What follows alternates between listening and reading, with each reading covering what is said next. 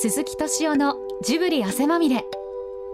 今週は鈴木さんの生まれ故郷の愛知県内で発行されるフリーマガジンアイスポ。6月30日創刊号の取材を受け鈴木さんが幼少の頃から愛してやまない中日ドラゴンズへの思いを語ります。インタビュアーはスポーツジャーナリストの長谷川翔一さんです。例えば、まあ、一般的にこう全国区の人気としてジャイアンツがありますけども、うん、えー、巨人ファンというのはその当時の名古屋においては少数派なんですか？いなかったんじゃないですかね。あそうですか。大げさに言うと。いや本当はいたのかもしれないけど、はい、隠れてた、うん、だって僕よく覚えてますよ。優勝がかかったんだかなんだかね。まあそれは新聞で知るんですけれどね、はい、まあ中日が負けちゃうとジャイアンツの選手がねバス乗ってホテルに向かうでしょ、はいそれがその出口のところで、もうファンが押しかけてい。て、これで窓ガラスが全部割られて、これで結局もう一回球場に戻らなきゃいけなかった。っていう大事件があったですよね。なるほど。あの例えばジャイアンツのですね、えーまあ、そういった選手たちのインタビューなんかしてると昭和30年代40年代名古屋もそうだし広島もそうだしやっぱりその各チームのその、まあ、ホームのえー、地元の人たちの熱が強かったんでそうですね。怖いっていうお話だったんですけど怖かったですよ。同じ名古屋ファンあのドラゴンズファンとしても怖かったです。怖かったですよだって。そんなね球場から出られないわけでしょ、はいはい、ほい。でバスの窓ガラスが全部割られるっていうのはね、はいはい、これは怪我をすることを覚悟しなきゃいけないわけでしょ？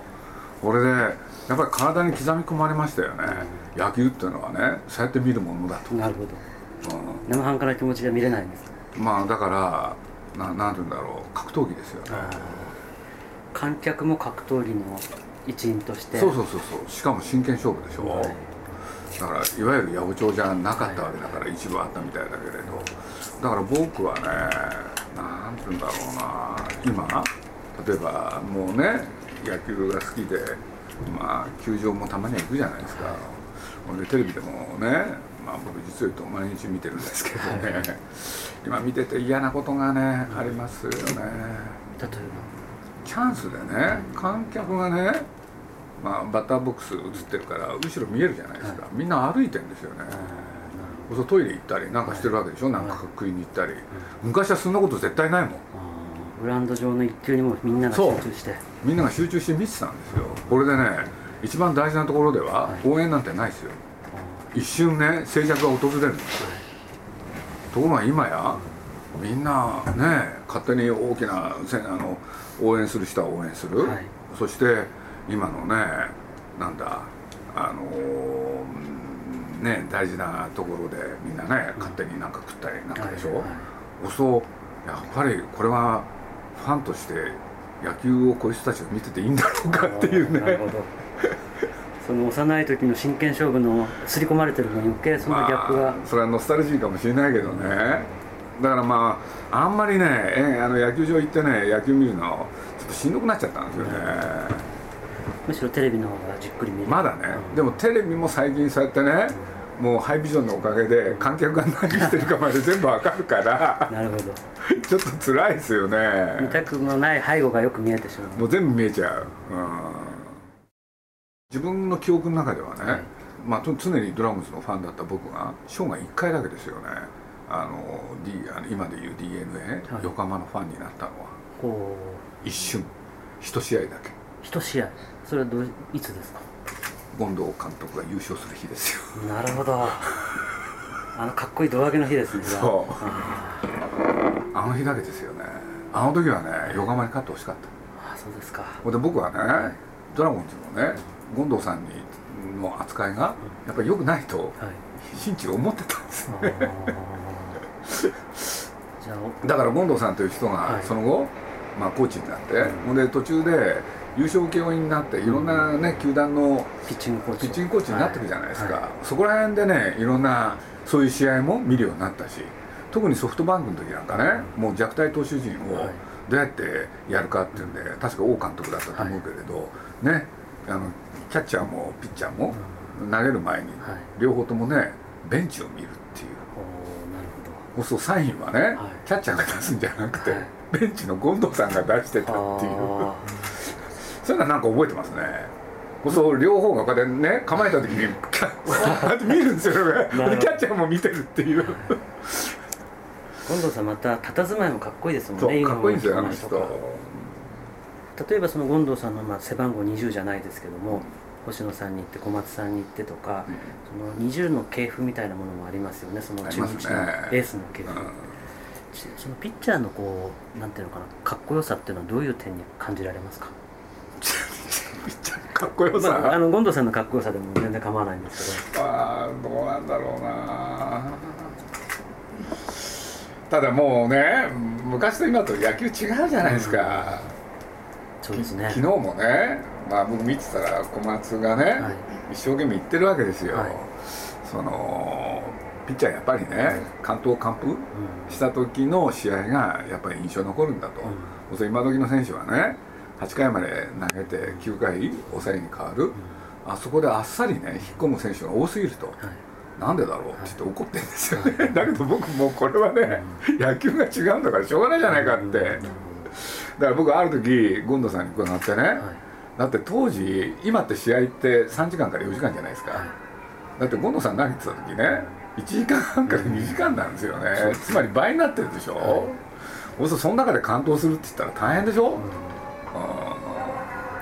そうですね。やっぱり野球の質っていうかもうそもそも変わってしまいましたね。違っちゃった変わっちゃったんだもん。でそうですね。まあかっこよさっていうとねやっぱり剛速球投げる人だったんですよね僕らの頃は。だからまあ背番号はともかくとして僕やっぱり今中が投げてる時なんか好きだったんですよ。だって片方でね150キロ近く、ほんでカーブは80何キロでしょ、その落差たりが70キロの差があるって、これは面白かったですよね、あの鈴木さんというと落合さんとの落合ファンといいますかまあ落合さんとのありますね,、あのもともとは、まあ、ロッテにいらしたわけじゃないですか。でその中日に来るわけですけどもその時からですか？三冠王最初の三冠王を取る取らない。あの辺りから、なるほど。俺で川崎球場の試合をテレビでやる時なんか見てましたよね、ほんであの独特の打ち方でしょ？はい。だからやっぱりなんていうのかなすごい人に憧れるじゃないですか、はいその打率もさることながらホームランの数もすごいし打点もね、はい。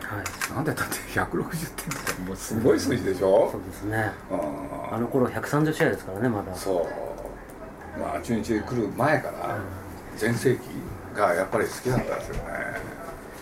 その人が着せずして中日に来るわけですよね。そうですね。しかも1対4というすごいトレードで、牛島がねういなくなっちゃうんですよね、あの時はやっぱりちょっと複雑になったんですけれどしかし落合さんという人にはやっぱり期待したいですよね、ん。その鈴木さんの中で中日に対する印象っていうのは落合以前以後で変化はありますか、うん落合以前以後っていうよりもはい、落合さん監督になったからですね。監督以前以後ですか？そう。はそれやっぱり試合が変わったんですよね。やっぱりゲーム運びがそれまでとまるで違うだって子供の頃の野球ってね僕らが見てたそれこそ若い時もそうだろうけれど打ってあ投げて打つそして走るこれだけでしょ？あはい。シンプルですね。シンプルだっはいたんですよ、ところが落合さんの野球って複雑？その面白さを初めて知った。俺でねなんつったって中日の監督になっていきなりあの原油勢力で戦うでしょ？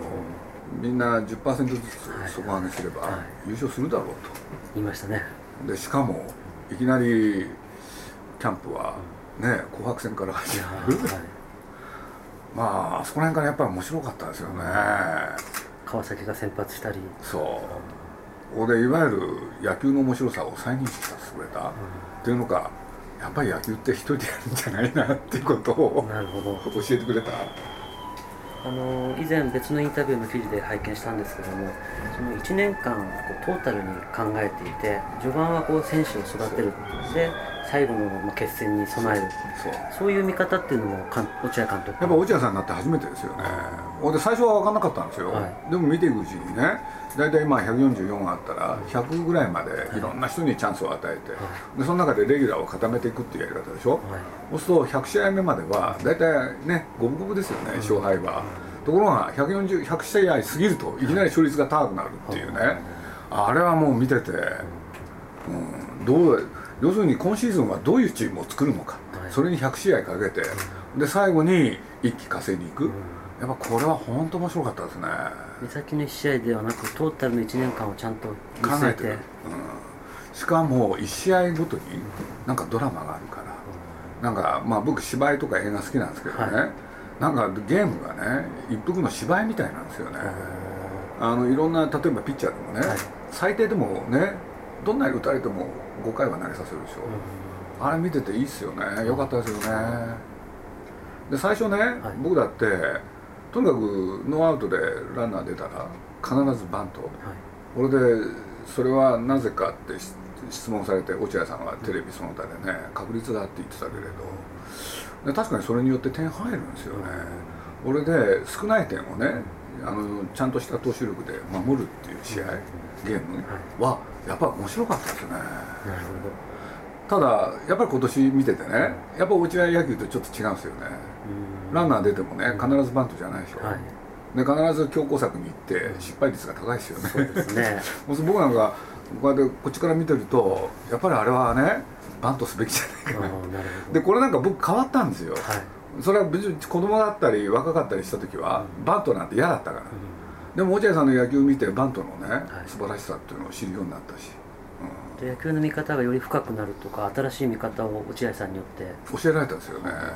一方でその落合さんの、まあ、に対する批判として野球がつまらないとかファンサービスが足りないとかそういうのは多々出ましたよね。僕差別差別発言しますけど、はい。要するにじゃあおこ野球をね女子供のものにするのかってことでしょ、おおなるうん。はいやっぱり僕にとってははい。ものすごい面白いゲームの連続だもん、ほどうん落合さんが監督に就任してね 井端荒木のはい。二遊間作ったんですよ、はい。あれはすごかった。あ技術をレベルレベルアップしてそれをお金払ってくれた人に見せる、うん、あのバあそこら辺のバックトスはすごかったもん。ほどそうするとクロート受けする野球そうそうそう。なんですかねまあ一言で言うとそうでしょうけどね。あの鈴木さんのお仕事そのプロデューサーという立場でその監督を見るその宮崎監督もそうですけども落合監督だとかそのプロデューサーとしての視点が落合さんの野球を楽しく見れるって部分はないですか？ありませんか？まああの細かいところ行けばいろいろ違うんですけれどね、はい。ただ全体見ていくっていうことにおいてはいろいろ学ぶべき点多いですよね。でまあ簡単に言うと落合さんって我慢強いしああはい。あ勉強になったんですよね。なるほど。うん俺でなんていうのかな。落合さん見てるとねあの落合さん監督だった時僕が一番感心したのはね選手を緊張させない。させない方はどんなピンチでもね監督が出てってえへらえへらしてるでしょ。いそうですね。いつも笑顔でマウンド行きますね。そう。はあれは学んだですね。あー。こうやってやるんだと思って。い、なるほど。じゃあ本当にその人心掌握じゃないけども、えー人との接し方みたいなものも落合さんからは参考になる部分はあったわけですか？っていうのかねあの人のまあお付き合いするっていうのか本読んだりね、はい。実際お付き合いしてあの人って分かってきたのはね、はい。やっぱり野球を楽しんでるんですよね。何でもいいから勝ちゃいいってもんじゃないんですよ。はい。楽しむとは何かですよあねで実際落合さんがねおっしゃってたけれど、はい。やっぱり今の子供たちっていうのかね、はい。かわいそうであると。でなんでかって言ったら野球やるって言ったらリーグその他に入らなきゃいけない、そうすると最初からね野球の楽しさ知る前にまず勝利でしょそれはかわいそう。だから高校で入ってきた選手をね何するかって言ったらまずキャッチボールはいかに楽しいかっていうことから始めるっていうのはね勉強になったですね。だかあらあの人の試合ってね、ーはい。まあ勝利もあるけれどまず最初にねそっちがあるんですよ。楽しさがあるんですそう。かそうするとね言ってましたよね。おっしゃってた彼が、あの3年経ってもなかなかそれってね身につくもんじゃないってはい。要するにそんな風にね野球やってきてないからみんな。ってだから遅かったら10年のうちでもいいんだって。はい。今みたいな時代になったから要するに40まで野球しできる、はい。じゃあ18でプロ野球入って28までやって、はい。30からやりゃいいんだからっつって、すごいですね、うん。やっぱりすごいなと思ったんですよ僕、ペナントレース1年間トータルで見るように一人の選手のそうそうそうそう。20年間を見るとか。そう。だから僕なんかねまあ今大野っているじゃないですか、あの人のデビューって覚えてます？ボコボコになった年そう。あれねドームなんですよ。はい。で僕あの時ね、ドームにいたんですよ。はい。ほんで行ってみたらね、ピッチャー発表されて大野でしょ、聞いたことなんともないでしょ、であの試合って知ってます？いや。あそこで勝てば中日優勝なんですよ。あそうですか。マジック1の時に。そう。はあ。そこでね、はい。大野に投げさせる、はい。で当たり前だけど打たれたわけだけれどじゃあ目的何なんですか？なるほど。経験を積ませて。そう。何年すごいでしょこれ。それを分かってくれるそのフロントとか例えば、まあ、オーナーだとかその白井オーナーとかその上役とかに恵まれてるとそれはいきますけどそうじゃないとまあ文句が出るでしょうね。だから僕山本昌なんかもね、はい。まあ落合さんの時って、まあ、見てて面白かったのはね、はい。山本昌ってね結構ね5回までね、はい。0点に抑えてるんですよ。はい、で6回へ行くと必ず打たれるんですよ、うん。ずーっとやるんですよ。打たれても打たれてもはい6回まで投げさせるんえですよ、はいでいつか勝つだろうってやつでしょ、ああなるほど。うん5回で無難なとこで終わりにして目先の一生拾うんじゃなくて。そう。だから山井の復活もそうですよね。ああそうですね。あの優勝のね大げ大騒ぎの時、はい。あの人って怪我しててね、はい。夏に出てくるんですよね、はい。で最初の試合でボボコツコ打たれる2試合目もボコツコ打たれる、3試合目もまたダメで、はい。でね勝つのがね4試合目か5試合目なんですよ、はい。でそこから連勝なんですよね。これで今の日本シリーズって大活躍でしょ、そうですね。うん、でそういうのってね全試合見てると分かってくるんですよね。やっぱりその単発のドラマじゃなくて大河ドラマとしての楽しさがあるんですね。で大河ドラマとしての面白さがあり、各回の面白さもある、なるほど。うん。1話の面白さがあって。そうほんでその間にね本人はそれね否定するんだけれど、はい。もうみんな選手を育ててるもん。絶対絶命のピンチになると必ず出てきて「へえへらへえへら」でしょ。そうですね。あのこれも伺いたかったんですけどこのガブリ誕生の経緯といいますか、えーどういういきさつで誕生したんですか？これはねドラゴンズがね、はい。まあキャラクターを欲しがってる、はい。うん。であの中日新聞にまあねスポーツ文化部の記者でありながらそのドラゴンの球団とも親しい人がいてね、はい。これでジブリでね作ってもらうことはできないだろうかっていう、そういうのが来たんですよね、でまあ実は僕はドラゴンズファンでしょ、ほんで宮崎駿にね実は皆さんこんな話が来ちゃったんですよ、はい。つって。そしたら宮さんがね、はいはい。宮崎駿がねじゃあさあっつって目の前で書き始めるわけですよ、はい 俺で書き始めて僕はさすが宮さんと思ったのはね中日って言えば竜ドラゴンでしょ、うん。なおかつ当時4番は落合。はい。それをごちゃ混ぜにしたキャラクターなんですよね。落合さんが少しモチーフになってるんですそう。もう落合さんがモデルなんですよ。なるほど。でまあそれを作って、はい。実を言うとねその段階でねこのぬいぐるみまでするんですよ、はい。これでまあどうしていくかっていうことをね、はい。球団の方に検討してもらう。はい。あのー2006年に、えー中日ファンクラブ誕生でキャラクターとして発表されてそのしばらくしてから名前募集みたいなことしてやりました、ねその相手をガブリっていうのとジブリっていうのが重なってるわけですかねまあ、結果ですけどねガブリっていうのがね好きだったんですよ僕。なるほど。ジブリじゃなくてね。そっかジブリありきじゃないジャイアンツのガブリだから。なるほど。あの改めてその落合さんと、まあ、馬が合うというか話があったのはどうしたと思いますか？いやそれは僕ねあのなんて言ったらいいかなそんなこと言うのはおこがましいっていうのかまあ僕はとにかくファンとして、あのお目にかかってすごい嬉しかった、い。もう本当それだけで、はい。ただラジオでね、まあその取材やるわけじゃないですか。これで僕一番最初の質問をいまだによく覚えてるんですけれどね。あの落合さんっていろんな人に嫌われてると、このことどう思ってるのかって聞いてみたんですよね。はい。そしたらね落合さんがね終始沈黙考えてるんですよ、はい。何言おうか、その時ね僕この人のこと本当好きになったんですよ。は要するに俺も監督じゃなかったらねそうじゃないって言い出したんですよ。あはい。監督っていう立場はねなかなかねみんなと仲良くやってられないっていうことをね。でその結果がねそういうことを招くんだと思って。でもこの答えを引き出すのにねはい。すごい時間かけてたんですよね、はい。はでこの人本当誠実な人だなと思ったんですよねその落合さん時代があって、まあ、その後高木さんになって谷繁さんになりますけども今のドラゴンズっていうのはどういうふうにご覧になってますか、いや今年からやっぱりまた面白いですよ。やっぱり高木さんのとこはね、はい。高木さんの時は僕高木って大好きだったんですよ、はい。実は選手としても、はい。だから僕実を言うとねユニフォーム作る時はね必ず背番号1だったしね。それ高木森道のさんの番号で。華麗な守備、俺であの人好きだったんだけれど、どうも野球見てると乱暴ですよね。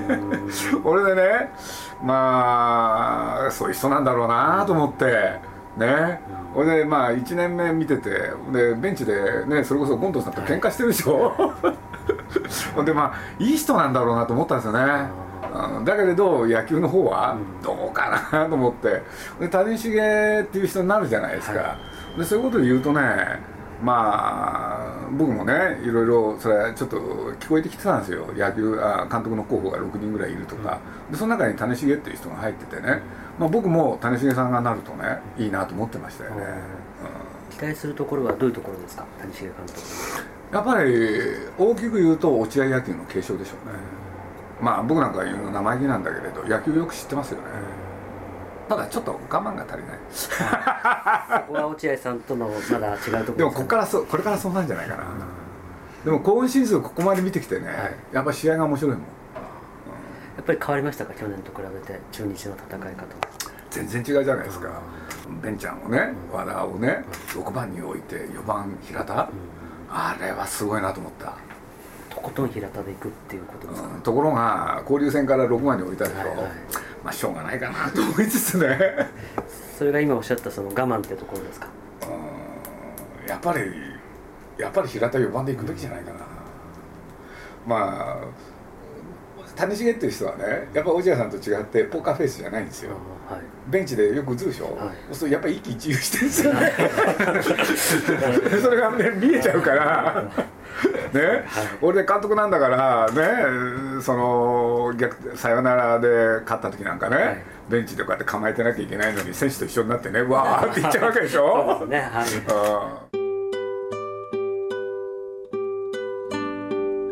うん。今回のインタビューは愛知県内で発行されるフリーマガジン「アイスポ」6月30日創刊号のドラマニアコーナーに掲載されます。お近くの方はぜひ一度手にしてみてください。ドラゴンズの魅力って何だと？僕はやっぱり名古屋から出てね？俺で違うところで生きてみたいと思った人間なんですよね。俺で名古屋にいろんなものをね名古屋でいろんなものを捨ててきちゃったけれどもう18の時にね決めてたんですよ。ドラゴンズだけ一生持っていこうって。ほんで僕の名古屋のつながりってドラゴンズだけ。はでそれは何かっつったらね何なんだろうな。僕にとっては名古屋である証あはい。がドラゴンズ、うん、でいい意味でも悪い意味でもねやっぱり名古屋っぽいと思うんだよなあの球団は、うん、ドジだしスマートじゃないし、うん、でそれがねなんかあの優勝したらやっぱり嬉しいっていうんですかね田舎っぽさじゃないですかね。だからへばりついてでもなんか勝利をねなんかもぎ取るっていうのかな。かっこよくなくてもいいから。っていう気しますけどね。